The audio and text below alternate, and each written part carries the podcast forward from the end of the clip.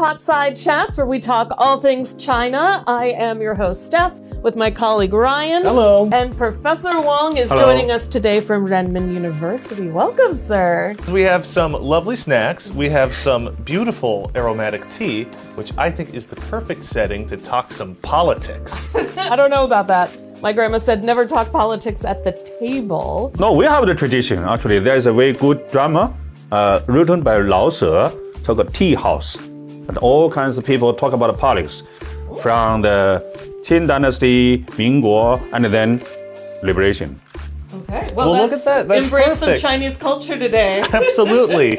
So the two sessions is finally upon us. It's a, a meeting of delegates from the National People's Congress, the NPC, and the Chinese People's Political Consultative Conference, the CPPCC. CPC, CPPCC. But most of the difference is, I think, this is a Congress, make the law, People's uh, Congress only. And then political consultative conference is consulting. It's not make the law. Only the People's Congress make the law.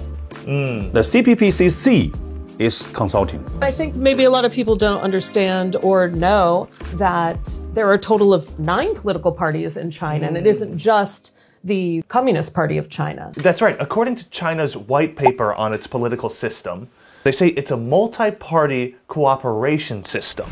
Let's take a look. Non CPC parties and non affiliated persons make up no less than 60% of CPPCC membership at any given time.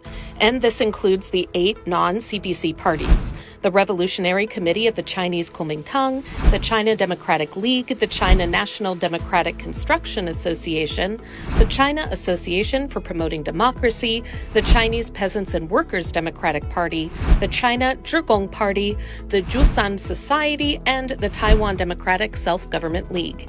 They follow a principle called long term coexistence, mutual oversight, sincerity, and sharing the rough and the smooth times. So that may be confused for you. Uh, Some people say, my party is under your party's leadership. So which is uh, not so that party. it feels uh, performative, like your party doesn't have a say if it's underneath that leadership. But I, one of the ways that I was thinking of as I was researching China's political system is that China is on a bus, a high-speed train, because China's high-speed trains are amazing.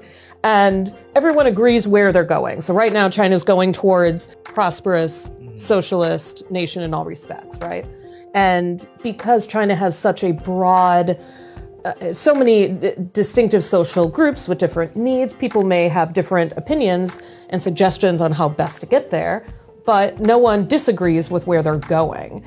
And I feel in America, especially in recent years, like it's a broken down bus on the side of the road. Like no one can agree where they're going at all. Is that kind of an accurate metaphor for the China system? In China, we say 一多不分. Uh, they are one uh, with the uh, separate units. Uh, so it's only one. So we have the long tradition of the United Nation for the t- 2,000 years.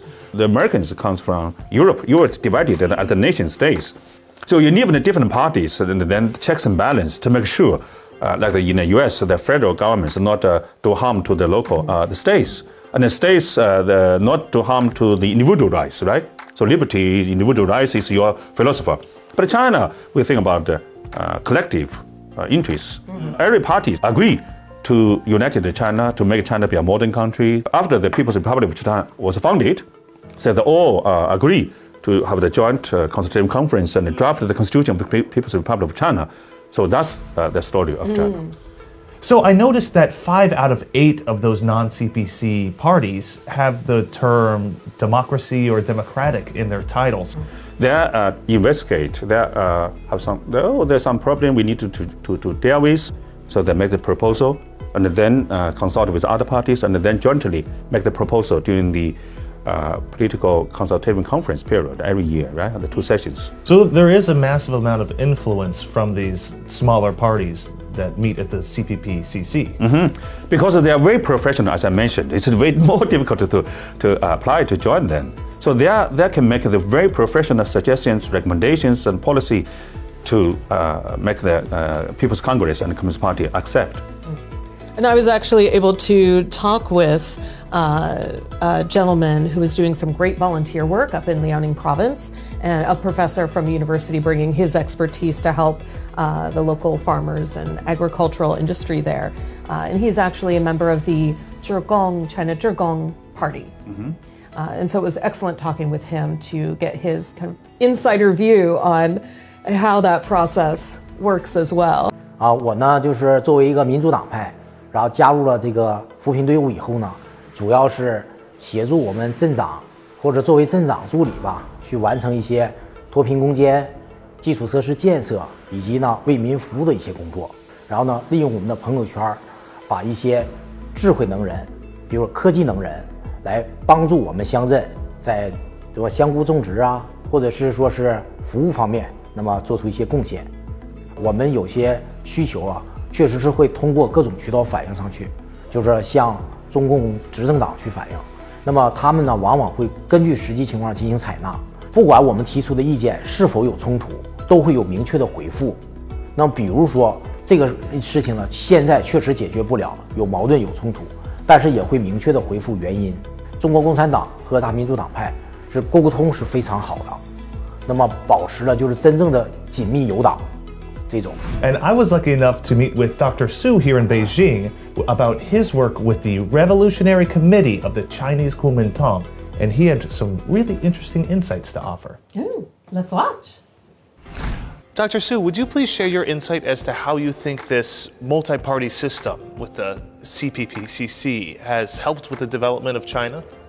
啊，我作为一名朝阳区政协委员呢，现在已经是三届了。我们有一个呃重要的 工作，就是写提案，写符合社情民意的一些信息，反映到统战部或者是区政协。我所写的提案好，信息也好，都来源于人民群众的呼声。比如我提出来的关于从生活源头上减少垃圾一万两千吨的建议，分到城市管理委员会和文化旅游局去。他们分析了我的问题，那么我提的建议呢，也是切实可行的。所以说呢，就按照我的提议，在朝阳区呢，所有的酒店不再主动提供一次性的六小件的这个洗漱用品。这样的话呢，从朝阳区呢源头上就减少了一万两千吨的建议。所以我的这个提案呢，也得到了这个区政协的表彰，评为二零二一年朝阳区政协优秀提案。朝阳的群众和我周围这些人就是认为，呃，苏委员提的建议得到了采纳，他们也很开心。所以他们说的问题呢，不是说白说的。所以这样的话呢，我们鼓励他们进一步的为朝阳区的发展提一些好的建议，提一些好的想法。中国共产党与各民主党派、无党派，它是执政党和参政党的关系，不是像国外是，它是一个执政党和反对党的关系。所以说，我们的奋斗目标呢，我们是一致的，只不过是大家呢都是不同的一个党派而已。我们的努力的方向是一致的，我们的力量是凝聚成一个合力。我们不是这个相向的力量，我们是同向的力量。 So I really enjoyed talking to Dr. Su. Uh, from the outside uh, looking in, it could seem like Chinese governance is extremely one note, but it was enlightening to find out about how much influence the CPPCC has on policy change in China. It's clear eh, that its goal of its current political sphere is to avoid, as it says, avoid the weakness of older systems wherein there is division and inefficiency created by parties acting in their best self interest. I think that's such an interesting outlook. And when I, I reflect on just my personal reflections on uh, American politics in the past few years, what comes to my mind is the phrase cut off your nose to spite your face. And I feel there's so much opposition.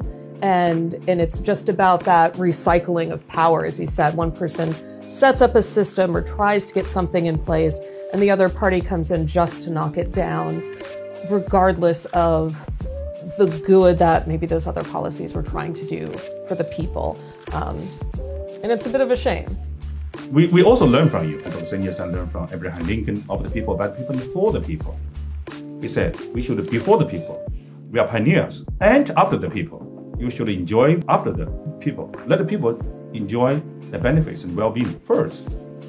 Because we always say we are in the people. You know, if you visit the Chinese government from the central to the grassroots, with all the slogan 为人民服务. huh? We are servant for the people. So that's a Chinese understanding of the democracy.